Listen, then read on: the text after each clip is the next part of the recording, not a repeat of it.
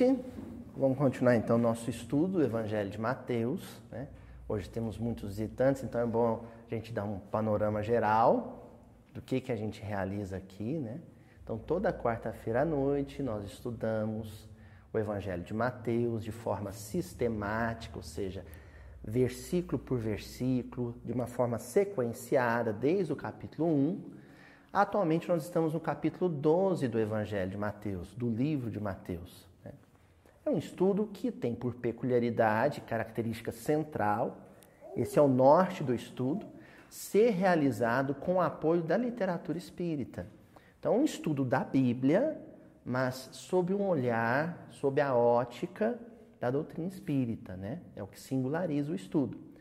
E feito também de uma maneira pormenorizada, bem pormenorizada, bem detalhada. Tanto que nós estudamos um versículo por reunião. Né? Vocês imaginem quantos versículos tem a...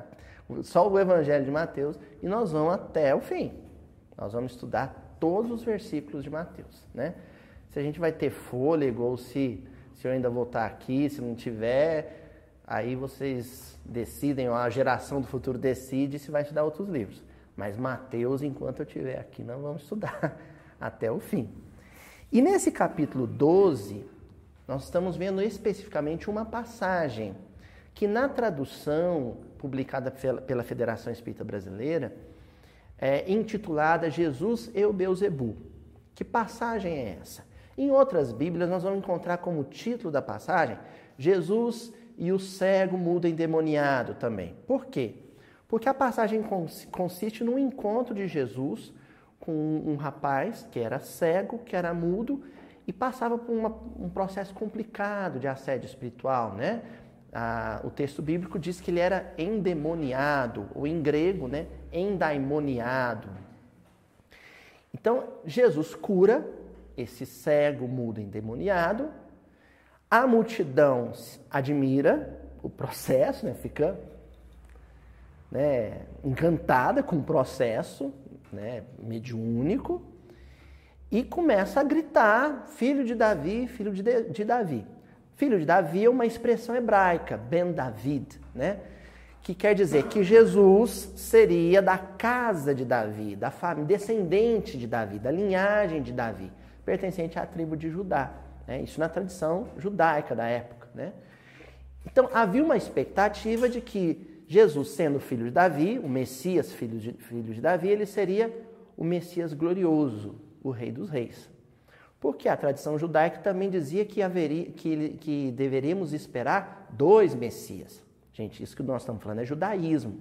Mas não tem como entender a passagem se a gente não entender a cultura e o contexto da época, né, Rafael? Então a gente tem que entender aquele contexto. A expectativa era de que também, além do filho de Davi, o descendente de Davi, houvesse um descendente da família, da linhagem de José do Egito, que é aquele que os irmãos prenderam. Lembra da novela da Record? Né? José do Egito? Prenderam ele, e aí levaram para o Egito, e ele foi parar no Egito como escravo, como servo, e ele acaba se vingando dos irmãos.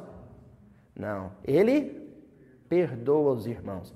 Então, havia essas duas linhas de entendimento: de que o Messias seria da família de Davi, porque seria como o rei Davi, um rei glorioso, e de que ele seria da linhagem da família de José do Egito, porque ele seria aquele que seria perseguido pelos seus irmãos e que acabaria, no final das contas, perdoando a perseguição dos seus irmãos.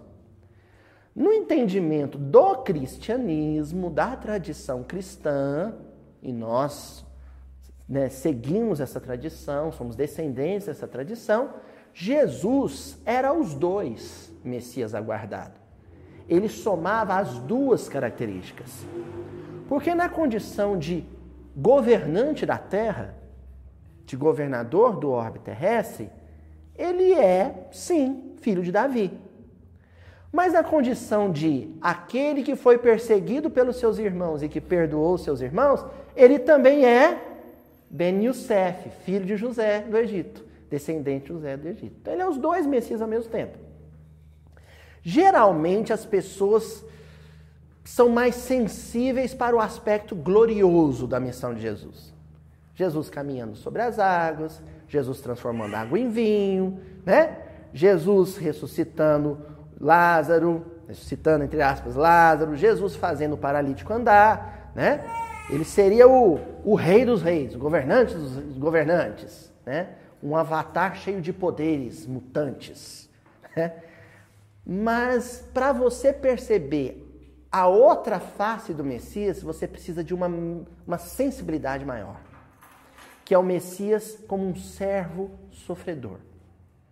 O Messias que oferece a outra face. O Messias que não tinha literalmente onde cair morto. Porque o José de Animaté teve que arrumar um cantinho no túmulo da família porque ele não tinha nem onde ser enterrado. Iam jogar ele no lixão de Jerusalém. Os urubu comeu o corpo dele. Jesus não tinha onde cair morto. Essa face, as pessoas são pouco sensíveis para ela. E é a face mais especial. É a face mais, mais mágica, mais iluminada de Jesus. É aquele que, sendo grande, se faz pequeno para socorrer e estender as mãos para os pequenos, para os sofredores, para os infelizes. Tá certo? Foi isso que a gente estudou até a semana retrasada, se não me falha a memória. Quando os fariseus escutam Jesus falar, né, falando que é, a multidão, perdão. Quando os fariseus escutam a multidão chamando Jesus de filho de Davi, eles falam: ah, ah, filho de Davi não. Eram adversários, eram antagonistas de Jesus. O título de Ben Davi é um título muito pomposo. Não. Ele é descendente é da família de Beuzebu. Ele, ó, ele expulsou os demônios porque ele também é um demônio. A gente pode dizer assim que os fariseus lançaram uma fake news contra Jesus. Entendeu? Na expectativa de que ela viralizasse, né? Aí Jesus falou: opa, vocês estão enganados. Como é que, se eu fosse um demônio, eu não estaria fazendo bem para as pessoas? Porque os demônios não fazem bem para as pessoas, os demônios fazem mal. Se eu fosse um demônio que faz o bem, eu seria um demônio que marca gol contra, joga contra o patrimônio. E aí Jesus começa a trabalhar com uma argumentação de camada dupla, e isso é genial no discurso de Jesus. Porque ele começa a dizer: olha, a casa de Satanás, a família de Beuzebu, não se dividiria. Porque se, a, se ela se dividir, dividisse, ela desmoronaria. Mas ele está falando de uma outra coisa, que só o inconsciente era capaz de perceber. O inconsciente, todo mundo assimilou o que estava sendo dito em camadas mais profundas. Sabe o que Jesus estava dizendo? Que a nossa casa mental, ela vive dividida entre Deus e o diabo. E aqui nós estamos falando diabo no sentido, no sentido mitológico e simbológico. Símbolo. Existe algo na nossa personalidade que é demoníaca. Né? Um dia eu descobri, há um tempo atrás, que as formiguinhas elas secretam lá um hormôniozinho e vão soltando, por onde elas passam, elas vão soltando aquele hormôniozinho que as outras, elas seguem aquele mesmo hormônio, é o que faz as formiguinhas andarem em fila. Não é assim? Quem já, já viu alguma coisa sobre? Aí fica aquela filazinha bonitinha de formiguinha, não é? Mas eu descobri que se você molhasse o dedo na saliva e passasse ali no meio do rastro, elas se desnorteariam e não, né? Isso é o requinte de crueldade, porque eu fiz isso para testar.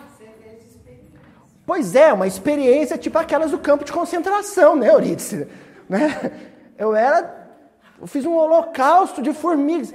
A Ana tá aqui chocada. Como assim? Fiz isso. Esse, esse lado meu que teve prazer em estragar o trabalho das formiguinhas é um lado demoníaco. Eu dei passividade anímica para um eu, uma realidade interior minha que já devia ter ficado no passado. De repente ela acorda no presente e age com maldade. Graças a Deus ela é persistente, vai e segue. Ah, mas é Deus, né? Providência divina ajuda as formiguinhas, né? Mas existem também coisas positivas que eu já fiz e que eu me lembro com alegria de ter feito, coisas bacanas, né? Então existe algo da minha personalidade que é ruim. E algo da minha personalidade que já é positiva, já é pacífica, já é branda, já é generosa. Aí nisso consiste o chamado bom combate. Nisso consiste a luta interior para a vitória do reino de Deus. No versículo anterior nós falamos, né? Jesus dizendo: olha, é possível que a casa de Satanás, que o reino de Satanás desmorone dentro de nós. Satanás, do hebraico, Satã, que quer dizer o adversário. Quem é o Satanás em mim? Quem é o adversário em mim? Eu mesmo. Eu sou um grande sabotador do meu processo evolutivo. Sabe? Sabotagem. Quando eu estou engrenando, quando eu estou arribando, quando eu estou sendo uma pessoa melhor, eu vou lá e faço alguma coisa que perturba a casa interior toda de novo. Aí eu tenho que novamente me reerguer de mim mesmo. Não é assim? Então, o dia que eu conseguir vencer o império de Satanás em mim, quem é que vai reinar? Deus. Em mim. Sabe por que, que Jesus está fazendo esse discurso para os fariseus, Tonzinho? Porque os fariseus estavam preocupados demais em encontrar demônios nos outros. E Jesus está falando, meu amigo, se preocupa com os demônios seus, interiores. Eles fazem parte de você, eles são o que você é. Mas você precisa ser algo melhor do que tem sido para o bem da humanidade. Se cada um ocupar a vida com a resolução desse problema íntimo, interior, o coletivo vai se transformando pouco a pouco. Mas a gente está sempre, o tempo inteiro, querendo corrigir a personalidade, o comportamento, a experiência do outro. Enquanto a minha casa mental, a minha vida mental está sempre em desajuste. E eu dando um jeito de esconder a sujeira, né? Pondo ela debaixo do tapete. Tá claro isso até aqui, gente? Porque nós precisamos avançar. O que, que acontece no versículo de hoje, que está aí no quadro, né? a Ju vai colocar aqui na tela para o pessoal da internet, que é o versículo 27. Jesus vai dizer assim: E se eu expulso os daimones, os demônios, por Beuzebu, que é o que eles, os fariseus estavam dizendo de Jesus, né? Por quem os vossos filhos os expulsarão? Ou os, expulsam? Por essa razão, eles serão os vossos juízes. Vamos ler mais uma vez? E se eu expulso os daimones por Beuzebu, por quem os vossos filhos os expulsam? Por essa razão, eles serão vossos juízes. Mateus capítulo 2, versículo 27. Jesus fala: Espera aí, eu estou fazendo bem, vocês estão chamando isso de agir em nome de Beuzebu? Os filhos de vocês também vão fazer coisas boas. E quando isso acontecer, eles também estarão a serviço de Beuzebu? Eu fiz questão de sublinhar aqui, são os dois tópicos que nós vamos explorar hoje, a Juju vai colocar em destaque. Vossos filhos e vossos juízes. Porque essas, essas duas expressões, vossos filhos e vossos juízes, associadas, formam o cerne do que Jesus está dizendo para esses fariseus. Vossos filhos serão vossos juízes, vossos maiores juízes. trocando em miúdos, a sua geração de hoje será julgada pela geração seguinte e sucessivamente. A geração dos espíritos encarnados hoje passarão por um processo de julgamento histórico feito pelas gerações seguintes dos espíritos que vão reencarnar na sequência. É um julgamento histórico. Vocês se lembram das aulas de história de vocês? Quando a gente pega um livro de história, quando a gente assiste uma aula de história, a gente está vendo as coisas que quem fez? Meu pai, meu avô, meu bisavô, e aí mais remotamente, talvez, eu mesmo. em outro momento, em outra encarnação, em outra existência. Mas quando a gente lê aquelas coisas que foram feitas, e geralmente são coisas bem ruins, né?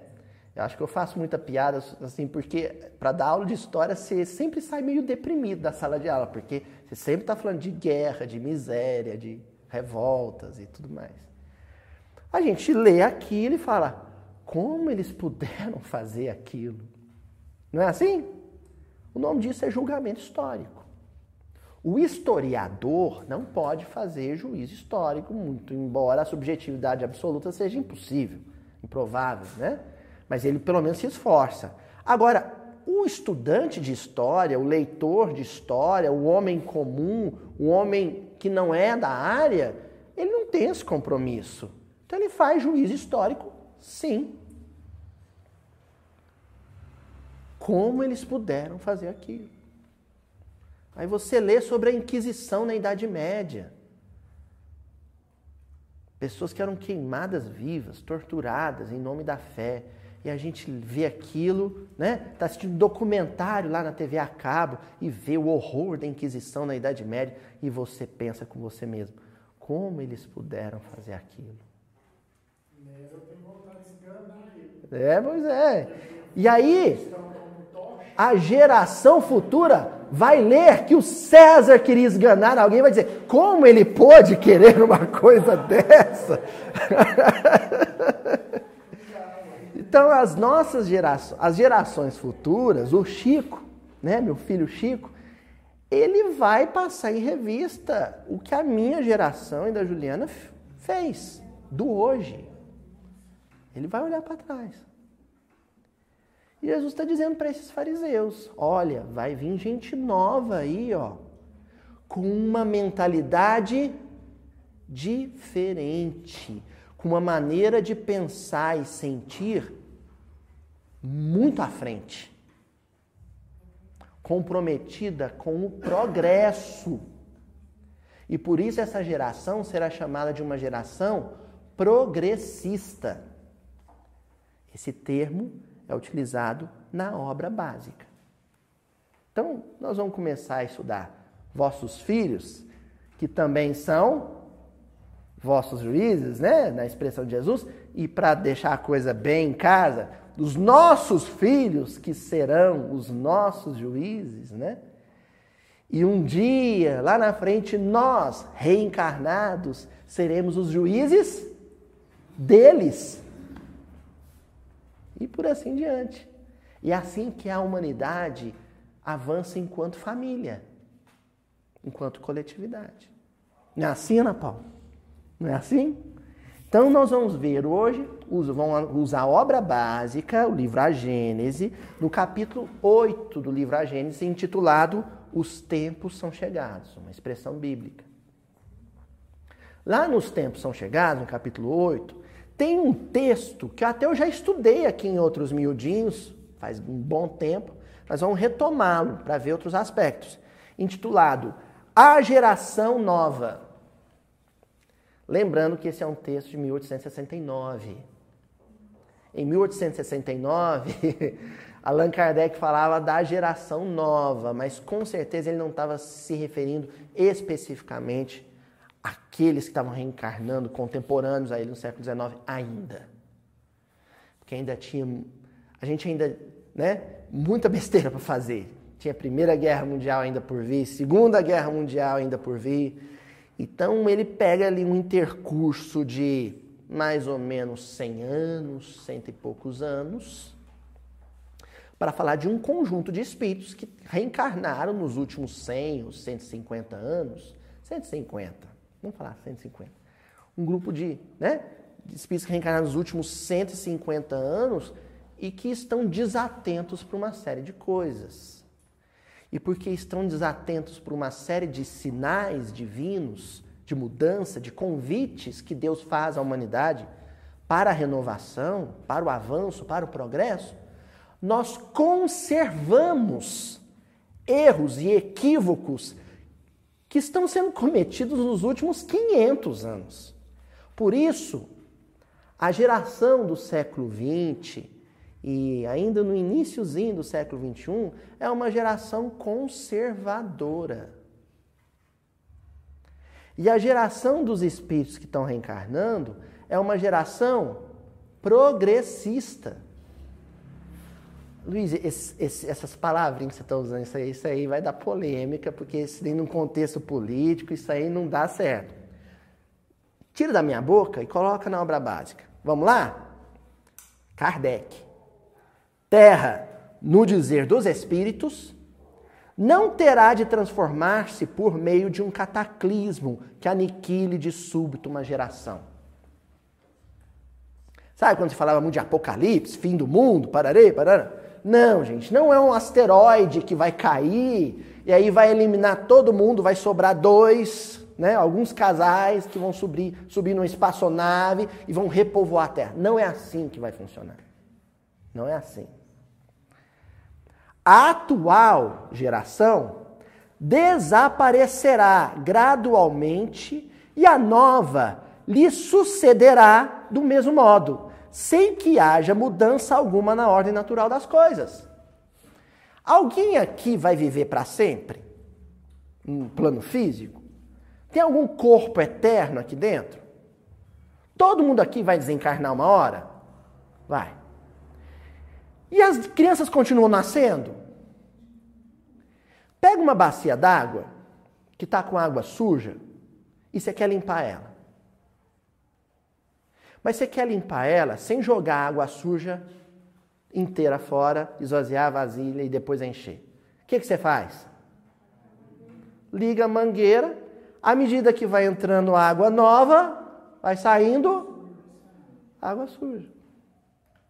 À medida que nós vamos desencarnando com os nossos preconceitos, com os nossos ódios, com os, os nossos rancores, a moçada nova vai reencarnando com uma concepção arejada, pacífica, amorosa, generosa de vida.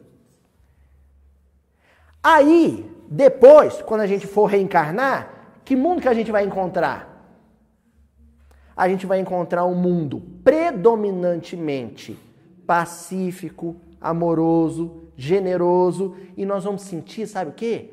Constrangimento de recapitular velhos hábitos. A gente vai ter vergonha de ser conservador e vai aderir ao progresso.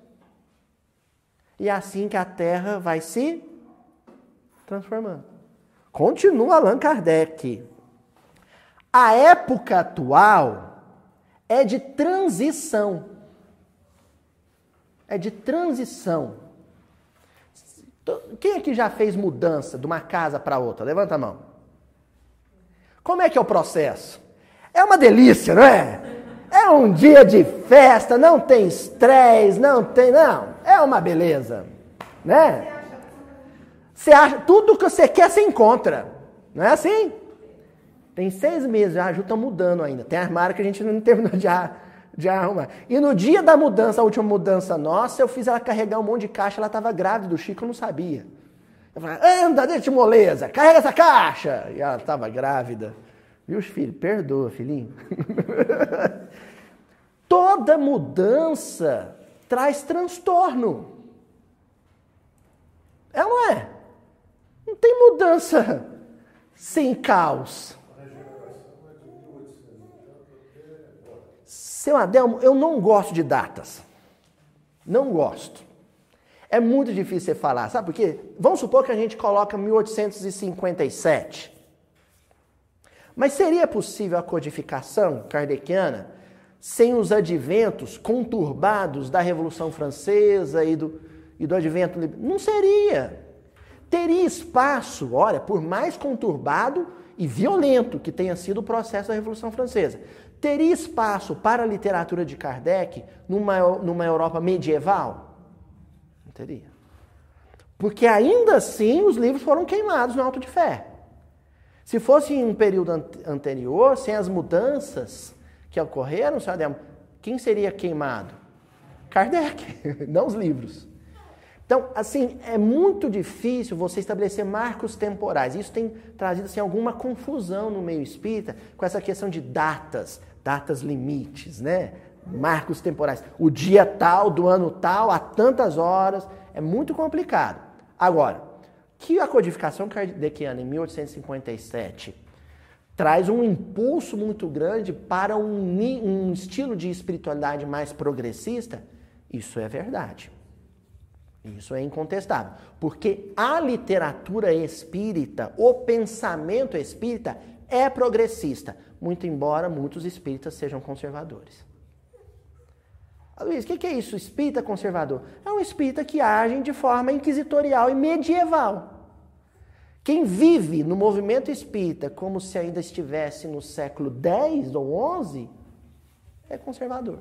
Porque ele tenta o quê? Conservar as coisas como elas eram. Ele tenta atravancar o progresso. E a doutrina espírita, as propostas que ela traz, por isso que eu tenho encontrado no movimento católico muitos e muitos sacerdotes progressistas que entenderam o pensamento espírita, mas por outros viés, né? por outros, outras vias, que conseguiram perceber esse discurso da doutrina espírita só no texto bíblico. O Papa Francisco é um exemplo disso.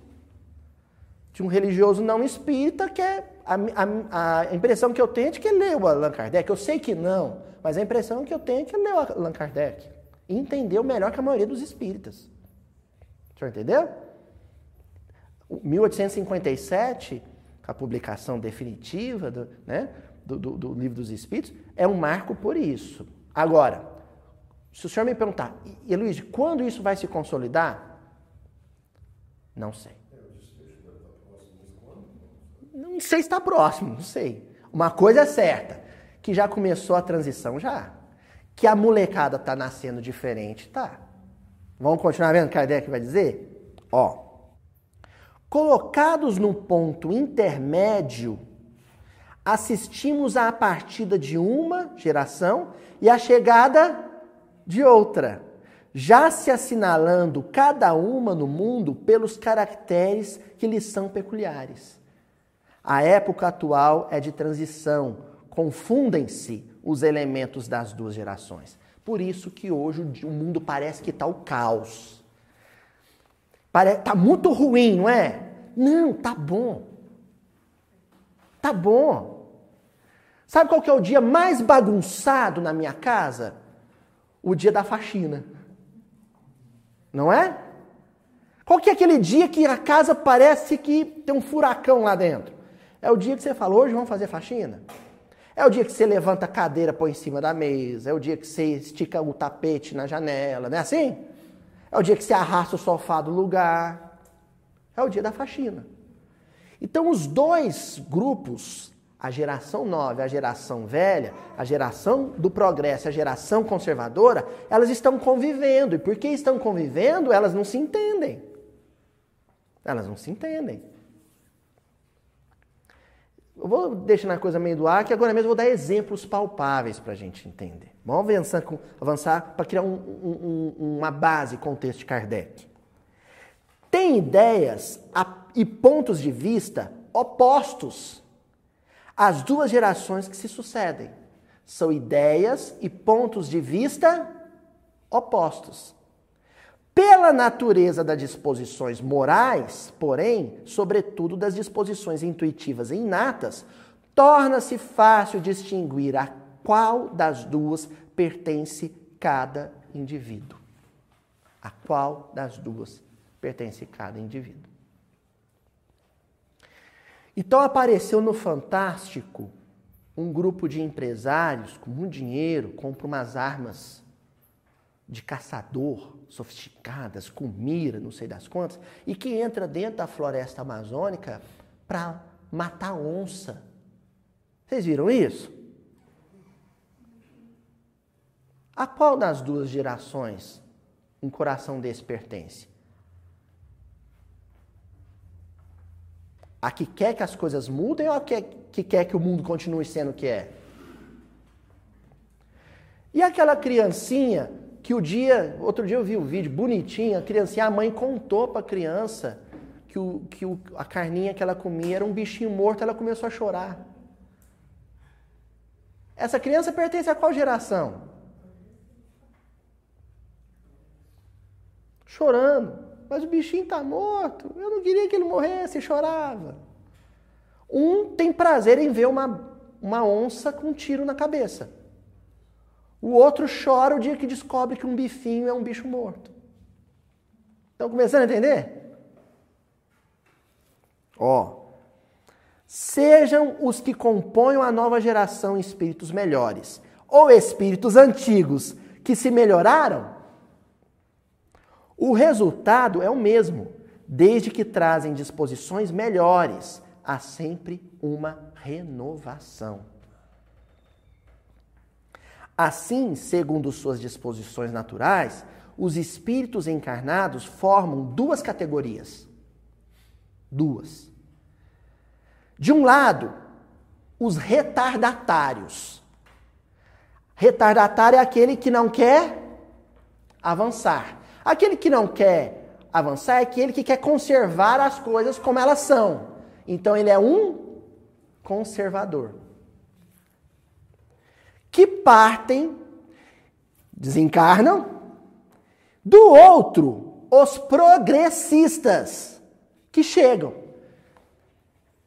Essa palavra progressista, gente, não saiu da minha boca, ela está escrita aqui. Os progressistas que chegam que tem uma outra visão de mundo. Ó, falar aqui, ó, meu filho, já percebi. Ele gosta muito de televisão já. Adora galinha pintadinha. né?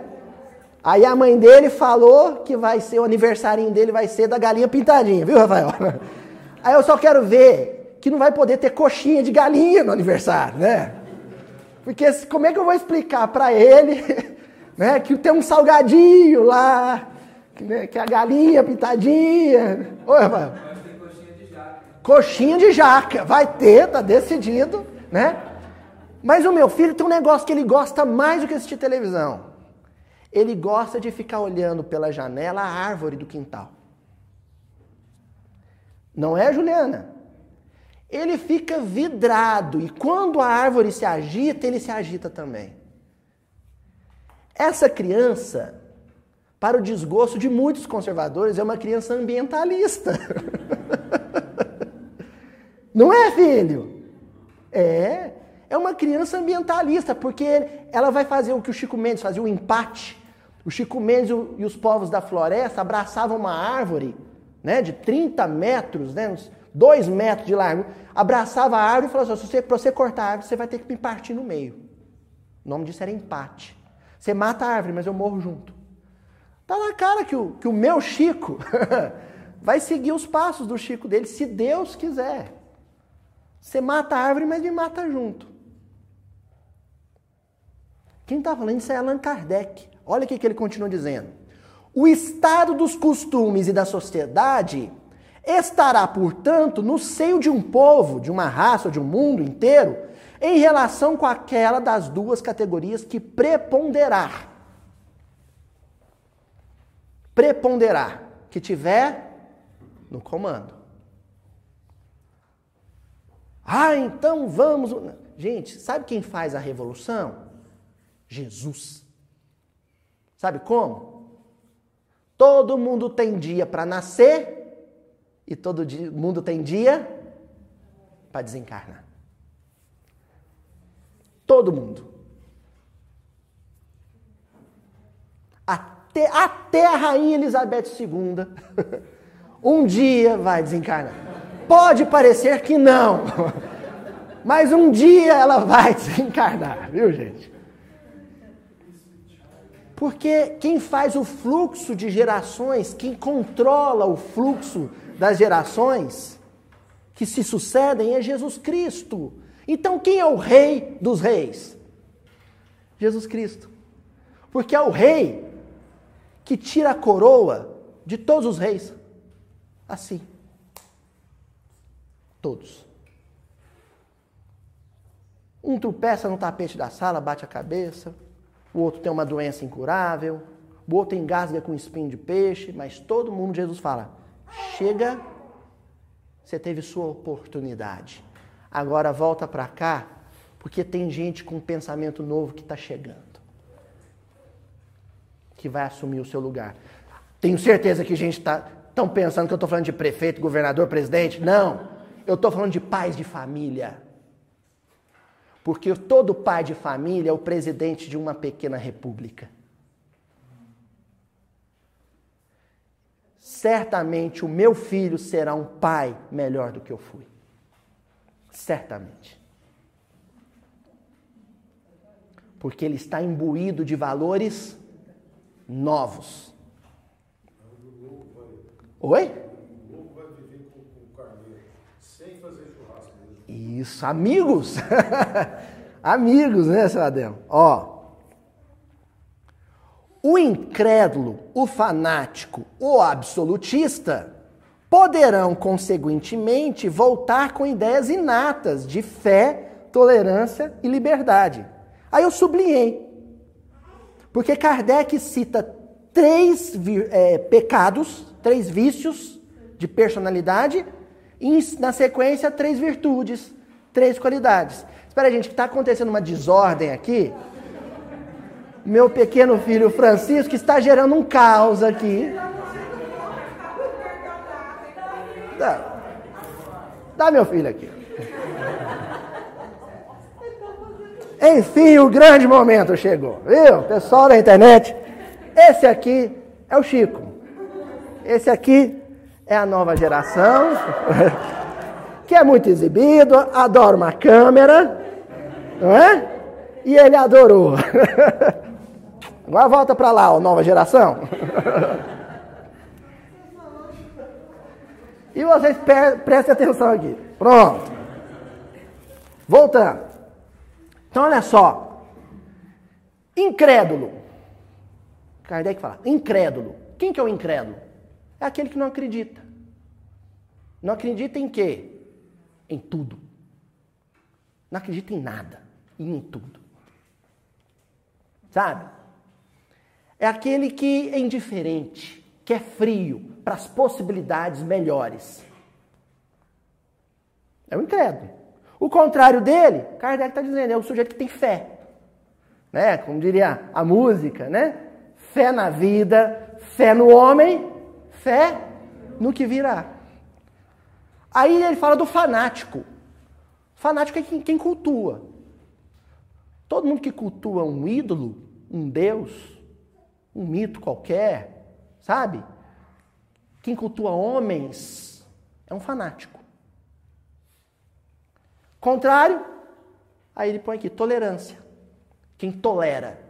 Quem tolera quem pensa diferente, quem tolera quem é o contrário, quem senta para ouvir, quem senta para dialogar. O espírita que não sabe ouvir o que o católico ou o protestante tem a dizer é um fanático.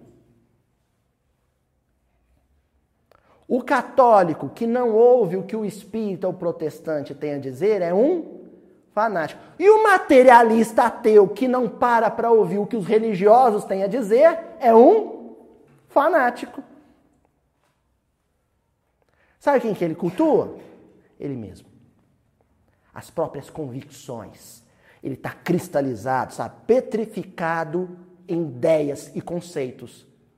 Antes de conhecer os conceitos dos outros, ele acredita nos seus. Então ele tem um pré-conceito. Um conceito prévio, do qual ele não abre mão. E por último, o absolutista. Vocês lembram da mensagem do Evangelho segundo o Espiritismo? Antes que as pessoas achem que eu estou falando de política de novo. Lembra do Evangelho segundo o Espiritismo que fala da o tirano doméstico? Quem lembra dessa lição? Lembra, Fabiano? Os tiranos domésticos. Aí Kardec lá no texto diz assim: é aquele que diz, aqui eu mando e sou obedecido. Tem muito marido que é tirano doméstico. Tem muita esposa que é tirano doméstico. E tem muito filho que é tirano doméstico, que manda nos pais. Um pequeno absolutista, um pequeno ditador. Manda na casa. É um tirano. Aí ele vai casar e vai ser com a esposa e com os filhos o que foi com o pai e com a mãe. Um autoritário. Sabe aquele menino assim que é, super simpático que diz assim: Eu quero! Sabe? Aquele lá no supermercado. Eu quero! É um ditador. É um autoritário. Imagina isso aí de patrão. Nossa Senhora. Entendeu? Por que Kardec colocou? Ó, o incrédulo, o fanático, o absolutista vai ser substituído pelo homem de fé, tolerância e liberdade. Vou andar com horário. E liberdade. Liberdade é o que os ingleses, uma expressão do inglês, viu, Rafael? Live and let live. Né? Viva e deixa viver. Seja o que você é, mas permitindo que o outro seja o que ele quiser ser. Isso é liberdade. É você ter as suas convicções, mas respeitar a existência das convicções dos outros. Isso é coexistência. Por que, que as duas convicções não podem existir juntas? Por quê? Porque nós não abrimos mãos, mão de nossas certezas. Ó, e finalizando com Kardec,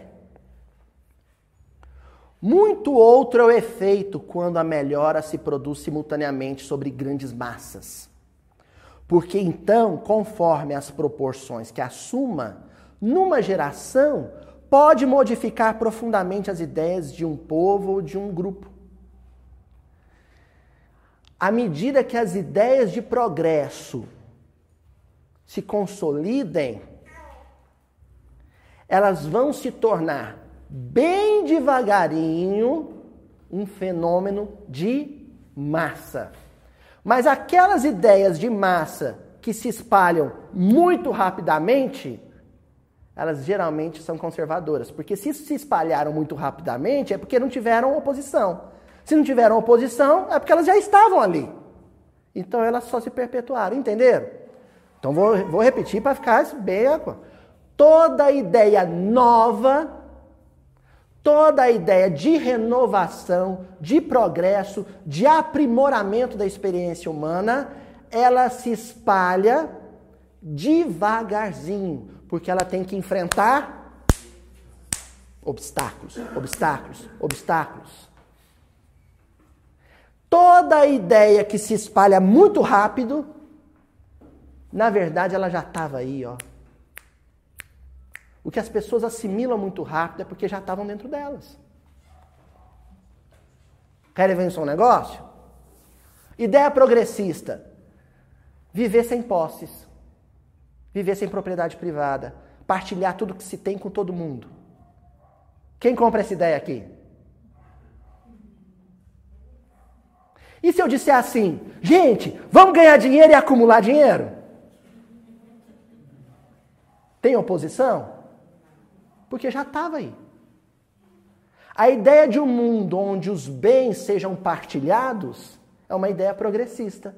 A ideia de um mundo onde cada um tenha o seu e mate, se precisar, para não dividir o que tem, é uma ideia conservadora. Porque já se mata em nome da posse há seis mil anos. E morrer para dividir Isso é progresso. Isso é mundo vindouro. Isso é amanhã. Isso é nova geração. Jesus desencarnou, assassinado, porque queria dividir tudo, porque falou em dividir tudo. Se alguém te pede a capa, entrega também a túnica. Jesus foi assassinado porque trouxe a ideia de não revide. Se alguém te bate na face direita, oferece à esquerda. Isso é progresso, isso é ideia progressista. Agora, se alguém tentar ameaçar a sua vida, revida. Isso aí é velho. Isso é ultrapassado. Cheira a mofo.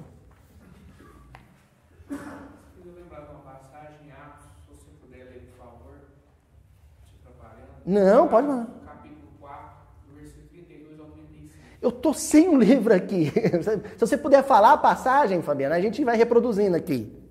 E era um só coração e a alma da multidão que criam.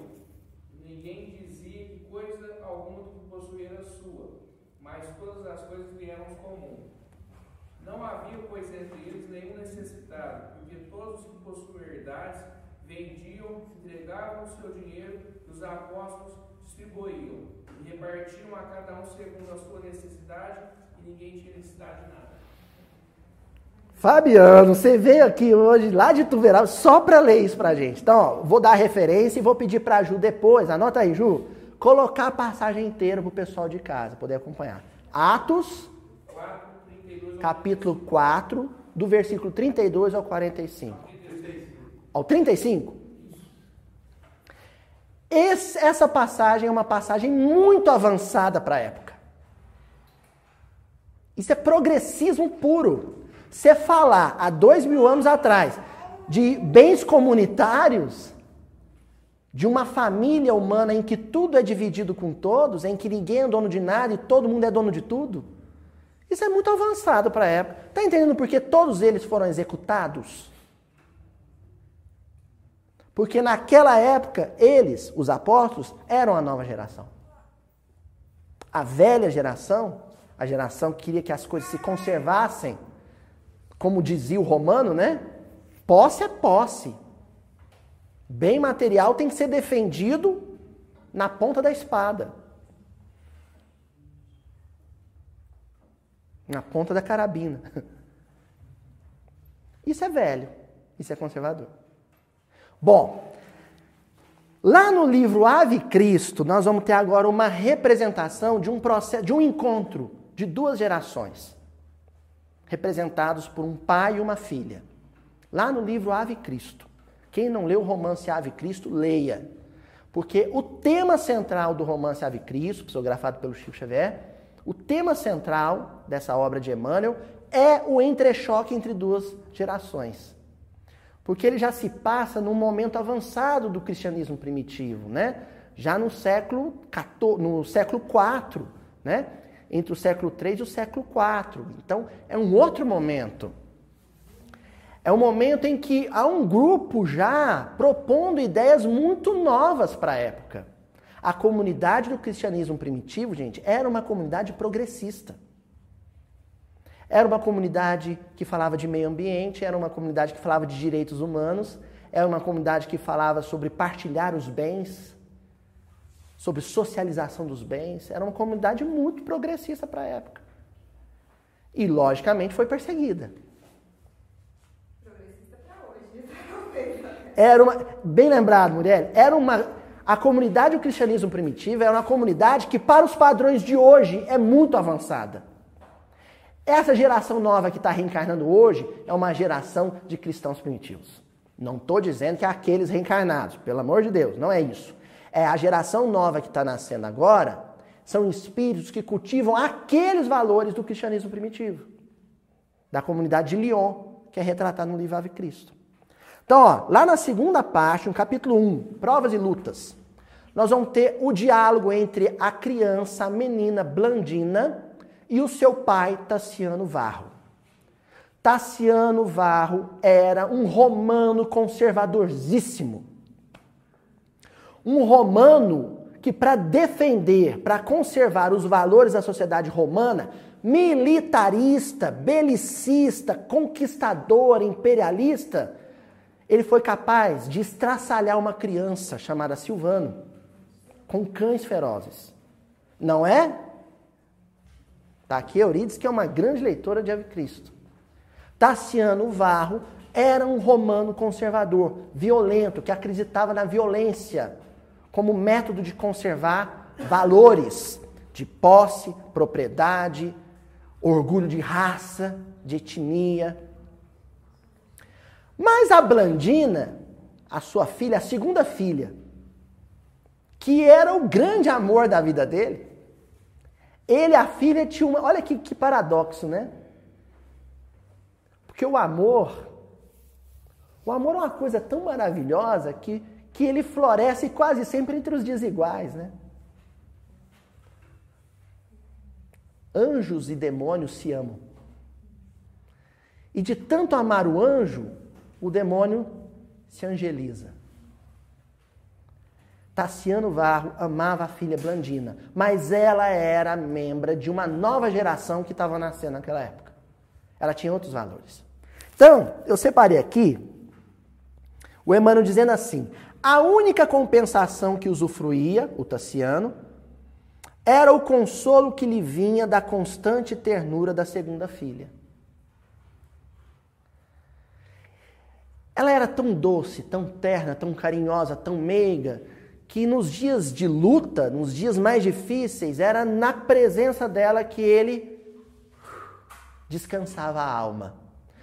Aí ele baixava as armas as armas psicológicas. No que ele abaixava as suas armas psicológicas, ele estava aberto para a influência dela, a filha influenciar o pai.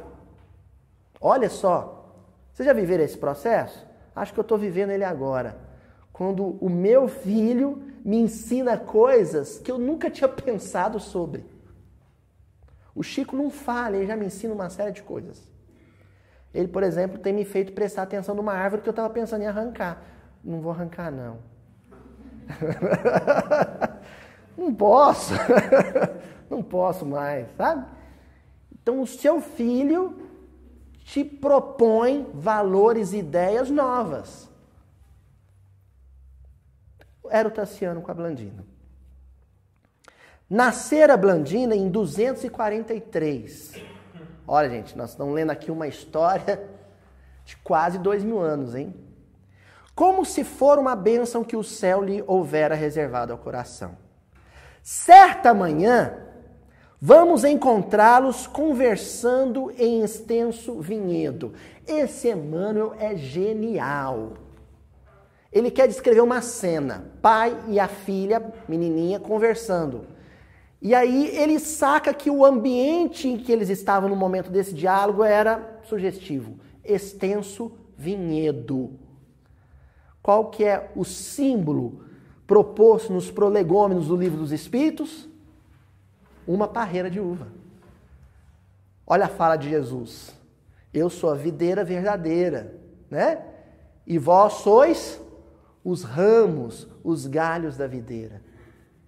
Estavam os dois conversando em um extenso vinhedo. O que é a experiência humana se não um grande vinhedo? Alguns galhos são férteis, com cachos de uva desse tamanho. Outros são ressequidos, mirrados, não deram nenhuma uvinha. Mas todos juntos compõem o grande vinhedo. Papai, indagava ela, de cabelos soltos beijados pela luz solar.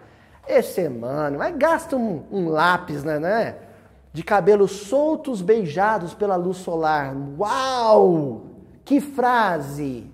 Sabe o que é os cabelos soltos? O que é a cabeça? O que ela representa?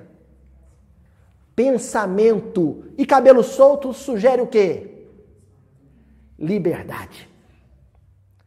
De cabelos soltos, de mente aberta, de pensamento livre, sem amarras, sem preconceitos. Banhados pela luz solar. A luz solar é aquela luz que vem de onde? de cima. Só pessoas de cabelos soltos, calma, gente. Só pessoas de pensamento livre, de mente aberta, serão iluminadas pela luz de Deus.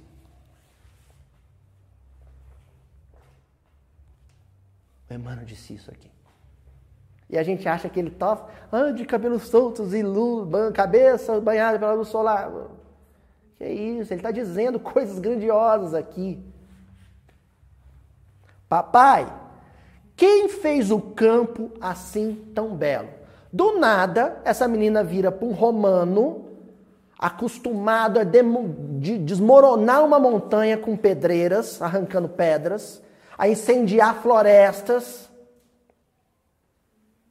a desviar curso de rios. Júlio César fez isso, viu, César? Ela está dizendo para um romano predador, empreendedor, que para ele, se a natureza é um obstáculo, ele mata a natureza em nome de um empreendimento financeiro. Ele está dizendo, ela está dizendo para esse romano: vamos pensar sobre a beleza do campo? Isso é nova geração. Isso é nova geração. Então, defesa do meio ambiente é ideia de quem tem os cabelos soltos,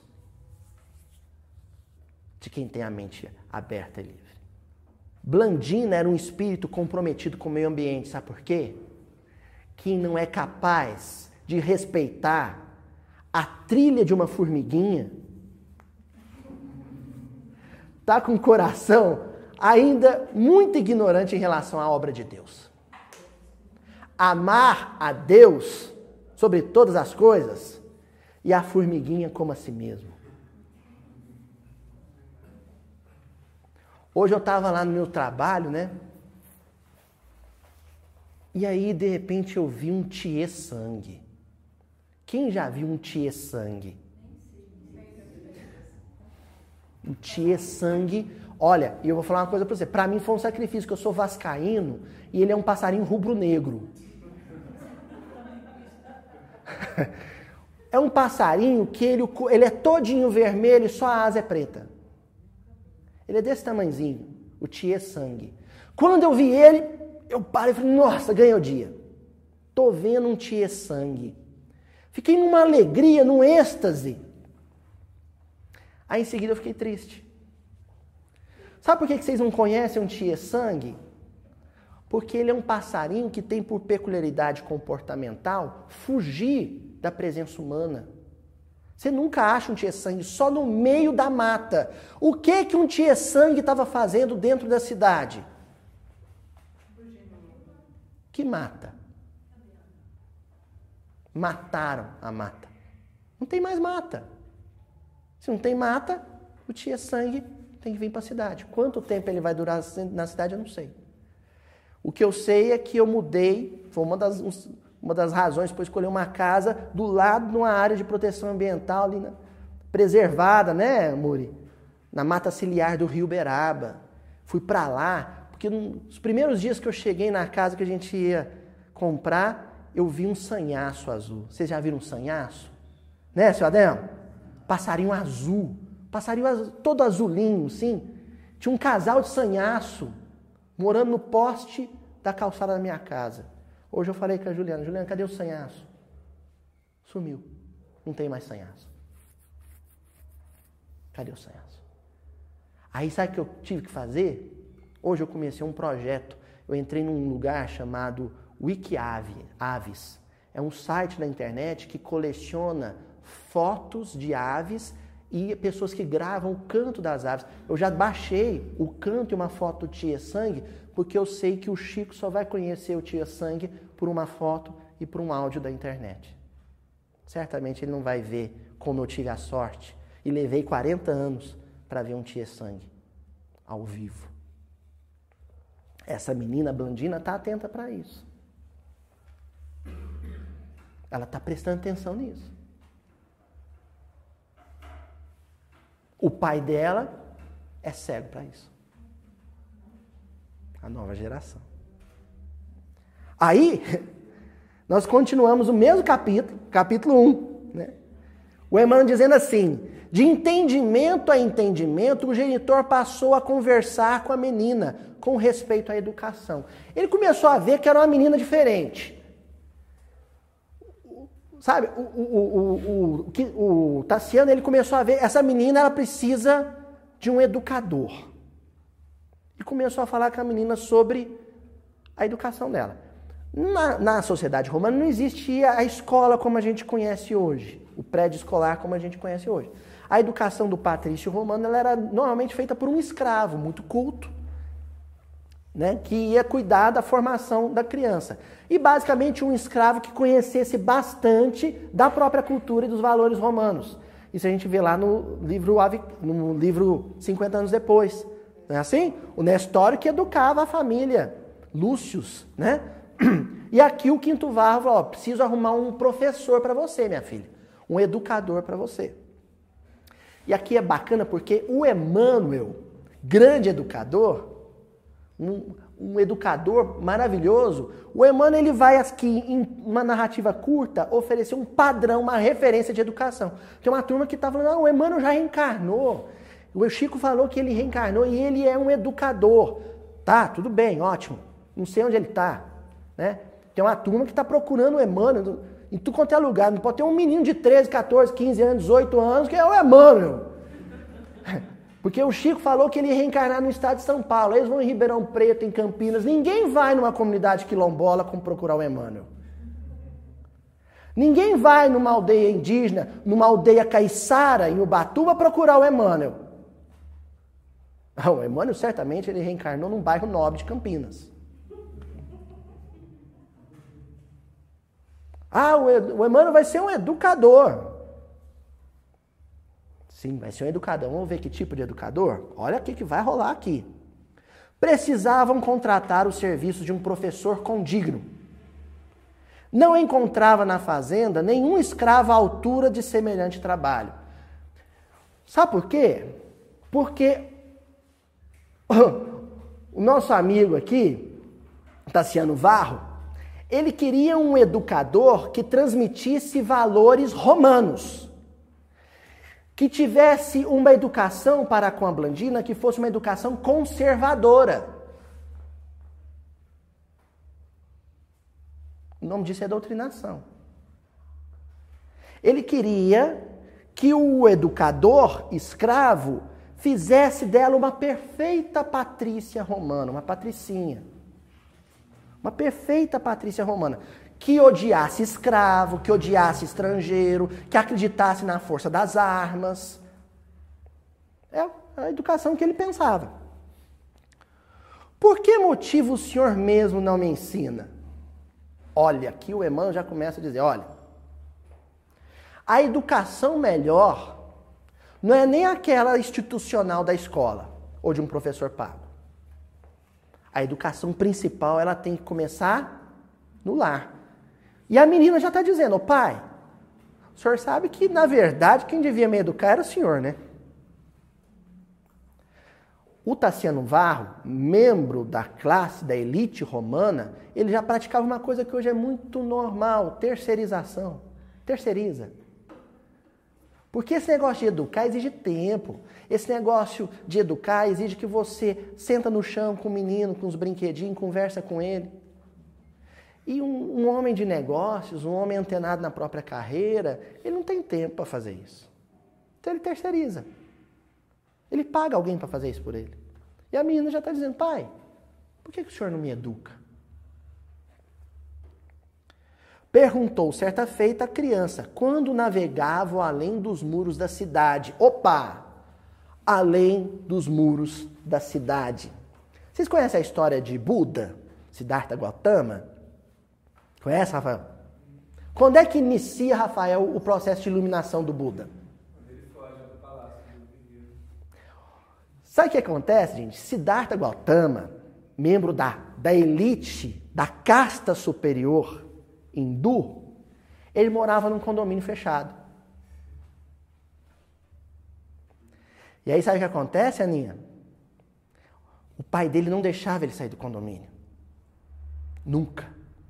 Porque tudo dentro do condomínio, Sademo, era bonito. Funcionava. E fora do condomínio, que naquela época eles davam outro nome, viu, gente? Era palácio. Murado, enorme. Fora, ah, tudo é feio, é gente pobre, gente magra. Um dia o Siddhartha Gautama resolve fazer o quê? Sair do muro para ver como é que era o mundo. Aí o pai dele tem uma ideia ótima, né? O pai dele dá uma ordem geral, que era um rei, né? O governante dá uma ordem geral. Ó, oh, é para esconder tudo. Para tudo ficar arrumadinho, porque o meu filho ele quer conhecer o mundo. Só que nesse processo ele vê um velho morrendo com possivelmente com tuberculose na frente dele. Aí ele descobre que existia uma coisa chamada morte, doença, velhice, pobreza, miséria. Ali começa o processo de iluminação dele. Olha o que o Emmanuel coloca aqui, que o Tassiano Varro com a Blandina estão tendo esse diálogo sobre educação fora dos muros da cidade. A nova geração é uma geração que quer ser educada e ser formada em contato com o sofrimento humano, porque é uma geração de espíritos sensíveis ao sofrimento humano. Não são frios, não são indiferentes. Eles não querem um mundo artificial do shopping center, onde até o clima é perfeito. Shopping aqui, até perfumado, gente. Eles não sei, eles põem um perfuminho no ar-condicionado. Você entra lá, as florzinhas bonita, tem uma fontezinha, é perfumado, o clima é gostoso. Aquilo não é a vida. Aquilo é um artifício. A nova geração que é a natureza, que é o perfume da flor no campo. Não quer perfume, não quer aromatizante. Tá? Ó. Encantados com a magnificência do rio, então enriquecido pelas últimas cheias de primavera. O Emmanuel não está dizendo isso aqui à toa. Sabe o que ele está dizendo? O ambientalismo, a preservação do meio ambiente, deve ser um ponto central na pauta educacional de toda criança. E essa nova geração quer isso. Essas crianças, elas querem estudar sobre a floresta, sobre o cerrado, sobre a mata. Elas querem conhecer um tia sangue que fugiu do cerrado porque o cerrado virou canavial. Não tem cerrado. Cadê o cerrado? Essas crianças querem reflorestar o cerrado. Elas querem plantar árvore. Elas não querem derrubar a árvore. O irmão está dizendo, olha, eles estavam admirando pai e filho ali, ó, o rio, um período de, de primavera. De mim mesmo não posso esclarecer o Tassiano bondoso. Não saberíamos nós dois garantir um programa disciplinar como se faz imprescindível. Opa, aqui o Tassiano teve um momento de iluminação. Ele entendeu uma coisa: a educação da criança, viu, Cris? Começa no lar, mas ela não prescinde, ela não pode dispensar a presença do profissional de educação, do professor. Ele menciona aqui o porquê. Ele fala, é necessário um programa disciplinar. Sabe o que é um programa disciplinar? Pauta de estudo. Existem tópicos que são essenciais. Querem que eu dê um exemplo? Na Finlândia. Na Finlândia tem uma disciplina que as crianças têm ela, do primeiro ano da, da educação básica até o último ano da educação superior. Se chama cidadania. Cidadania. As crianças têm aula de ética e cidadania desde de quando está aprendendo a ler e escrever até formar na faculdade. Na Finlândia. Tem um brasileiro que quer viver na Finlândia. Mas não quer estudar ética, não quer estudar cidadania. É um, tá na pauta de educação. Direitos humanos, a Declaração Universal dos Direitos do Homem de 1948, que completou ano passado 70 anos. Quem aqui já leu a declaração? Levanta a mão. Pessoal de casa, quem já leu a declaração? Levanta a mão. Já abre o Google aí. É um texto desconhecido. Mas o povo adora falar mal de quem fala de direitos humanos. Quem fala de direitos humanos é quem quer viver o que está no papel, o que está na Declaração Universal dos Direitos do Homem. É isso. Direitos humanos é tudo aquilo que transforma a gente em civilização. O contrário disso é barbárie. É selvageria.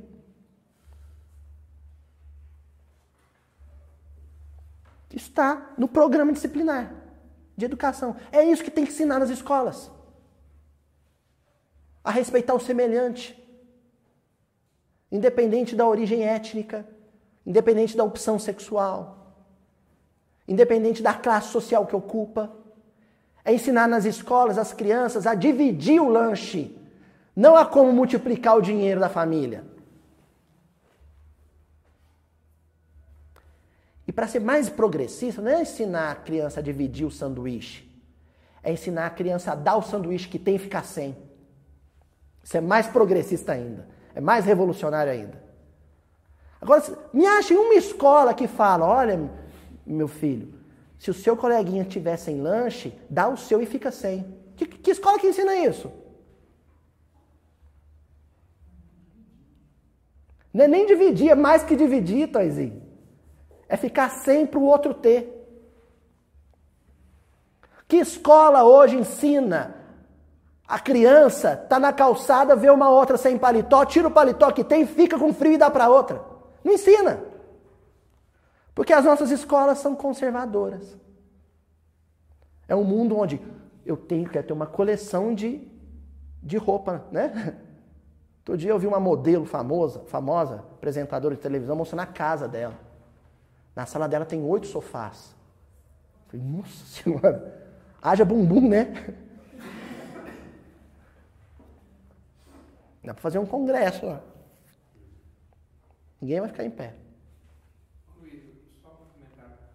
Esses dias passou na TV um, um índiozinho e ele fez uma pergunta para um líder indígena religioso, não sei se você viu. Não. E ele perguntou o que precisa fazer para se tornar um líder religioso, espiritual indígena. Hum. Ele falou, a primeira coisa é aprender a amar o próximo. Aí depois ele falou assim, depois que eu fizer isso, coloque em prática. Pronto. o programa é simples, então eu vou encerrar aqui, né? Depois que a gente falou da Blandina, falando de uma menina sueca, né? Nós vamos encerrar hoje falando dela, chamada Greta Thunberg. Vou falar dessa menina para vocês. E ela vai sintetizar esse versículo.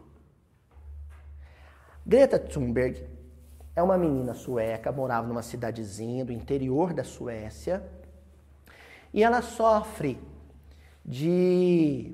Sofre, entre aspas, eu estou revendo esses conceitos. Ela tem uma experiência, uma realidade comportamental diferente. Ela tem a chamada Síndrome de Asperger, ou Asperger.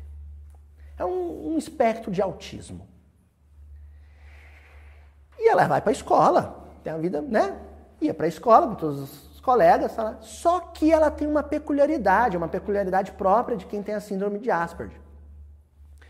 Para quem tem a síndrome de Asperger, não existe o, vamos linguagem figurada, não existe o cinza. Ou é preto ou é branco. Ou é verdade ou é mentira.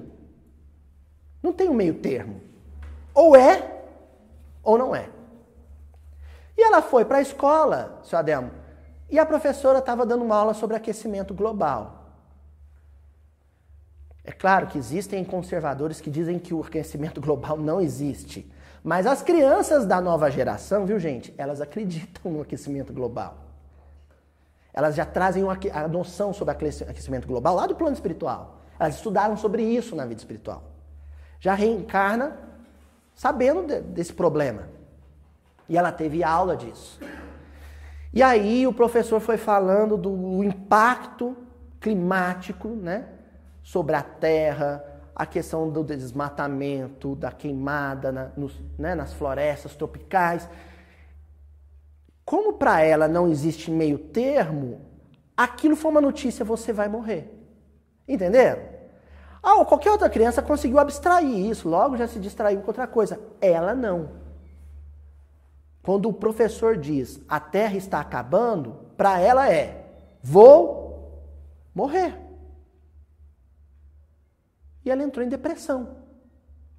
Entrou em depressão e melancolia porque ela não entendia se a gente está correndo esse risco, por que, que as pessoas não fazem nada? Esse raciocínio nosso, relativista, não funcionava para ela. Se a gente vai morrer por causa disso, porque a gente pode morrer de forma natural, mas morrer por conta de, do impacto ambiental é morrer de forma artificial, viu, gente? É uma espécie de suicídio coletivo. Jogar agrotóxico no rio e bater palma para isso é suicídio coletivo. Nós vamos responder por isso. E ela não entendeu isso. Sabe o que essa menina fez? Ia iniciar as aulas em agosto. Ela chegou para os pais e falou: ó, Eu não vou na aula. Pais falaram assim: Vamos passar um pouquinho do tempo, mas vale a pena. Eu não vou para a escola. Por quê, filha? Porque eu não acredito mais naquilo. De que, que adianta eu sentar lá e estudar, estudar uma série de coisas sobre meio ambiente, se eu não vejo isso praticado? Se eu não vejo ninguém fazer aquilo? Eu não quero mais aprender. O que eu precisava saber eu já sei. Agora eu quero fazer. Mas minha filha, o que você vai fazer? Eu sei o que eu vou fazer. Como ela também sofre de uma coisa chamada mutismo seletismo, faz parte um pouco do processo, né, da síndrome de Asperger. Ou seja, a Greta ela só fala quando é estritamente necessário. Ela pegou uma placa e escreveu: em greve da escola pelas questões climáticas. Foi para a porta do parlamento, os pais fizeram, né, ela fez os pais levar ela lá para Estocolmo, foi para a porta do parlamento, sentou no chão com a placa, período de campanha dos parlamentares suecos. Durante três semanas, todos os dias, essa menina com a placa: Estou de greve da escola até vocês fazerem alguma coisa por conta da questão climática. Três semanas. É claro, porta do parlamento cheio de repórter. Foram entrevistar ela, não dava entrevista. Ela só ficava com a placa. Chovia, ela punha uma, uma capinha de chuva amarelinha e ficava lá. Até que o primeiro-ministro falou assim, ah, essa menina devia estar tá na escola estudando sobre o meio ambiente. Ela falou, não, tá bom eu volto aí para a escola, mas toda sexta-feira eu vou para lá com a minha placa. Toda sexta-feira eu vou matar a aula. E eu não vou ter pudor disso, porque na verdade eu não estou matando aula para ficar jogando videogame. Eu estou matando aula para salvar a humanidade. E ela criou um movimento que ficou conhecido como Thursday. Não, como que é? Não, Fridays Futures. Me corrijam se eu estiver errado. Sextas-feiras pelo futuro. Porque aí tem umas crianças que viram aqui e falaram, nossa, que legal.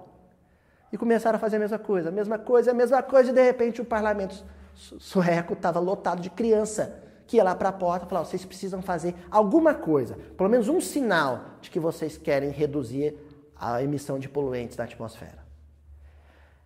Essa menina aprontou tanto, quando deram o microfone na mão dela, que ela foi no Fórum Econômico Mundial discursar. Ela foi no Parlamento Europeu discursar. Ela foi no TEDx discursar. E ela falava com tanta propriedade sobre o assunto, a fala dela era tão impactante que o mundo começou a ouvi-la. E ela iniciou um, um movimento mundial. Mundial. Essa menina hoje tem 16 anos e é a mais nova, a mais jovem indicada ao Prêmio Nobel da Paz uma das fortes concorrentes a receber o Prêmio Nobel da Paz agora, em outubro, com 16 anos. Calma! Ela foi além. Ela não anda de avião e qualquer outro meio de transporte que usa combustível fóssil. Essa menina vai sair do. Ela viaja de trem, Eurotrem, ela só viaja de barco, então ela vai sair do Reino Unido numa viagem que vai durar duas semanas de barco à vela e vai para os Estados Unidos participar de uma turnê de palestras nas melhores universidades dos Estados Unidos. A família falou assim, você vai viajar de barco? Vou. Barco à vela? Vou. Mas vai levar meses. Não, vai, dar, vai, vai surgir um, uma solução. Aí um sujeito que tinha um barco de esporte aquático, capaz de atravessar o oceano em duas semanas, falou: olha, eu tenho um barco que atravessa o Oceano Atlântico em duas semanas. Só que ele não tem conforto nenhum. Conforto zero. E a energia é a energia solar. Ela falou: é esse daí que eu vou. Essa menina está atravessando o Oceano Atlântico num barco para gritar para o mundo que uma nova geração está vindo. Um monte de Greta Thunberg está reencarnando com uma visão de mundo que só pode ser definida com as palavras de Emmanuel. Crianças com cabelos soltos. Até semana que vem. I'm 15 years old and I'm from Sweden. I speak on behalf of climate justice now. Many people say that Sweden is just a small country and it doesn't matter what we do. But I've learned that you are never too small to make a difference. And if a few children can get headlines all over the world just by not going to school, then imagine what we could all do together if we really wanted to. But to do that, we have to speak clearly no matter how uncomfortable that may be. You only speak of green, eternal economic growth because you are too scared of being unpopular. You only talk about moving forward with the same bad ideas that got us into this mess, even when the only sensible thing to do is pull the emergency brake. You are not mature enough to tell it like it is. Even that burden you leave to us children. But I don't care about being popular. I care about climate justice and a living planet. Our civilization is being sacrificed for the opportunity of a very small number of people to continue making enormous amounts of money our biosphere is being sacrificed so that rich people in countries like mine can live in luxury. It is the sufferings of the many which pay for the luxuries of the few. The year 2078, I will celebrate my 75th birthday. If I have children, maybe they will spend that day with me. Maybe they will ask me about you Maybe they will ask why you didn't do anything while there still was time to act. You say you love your children above all else, and yet you are stealing their future in front of their very eyes.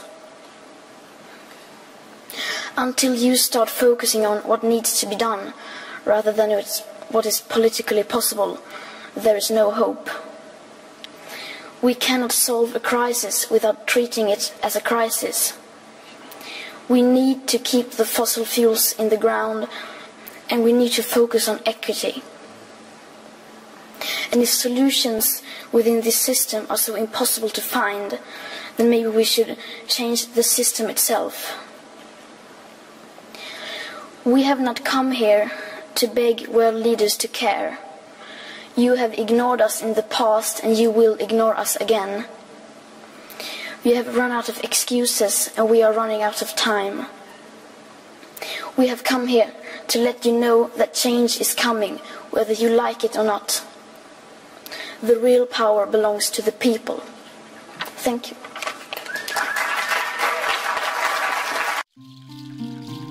Por que, que você quer que o reino de Deus surja primeiro no outro?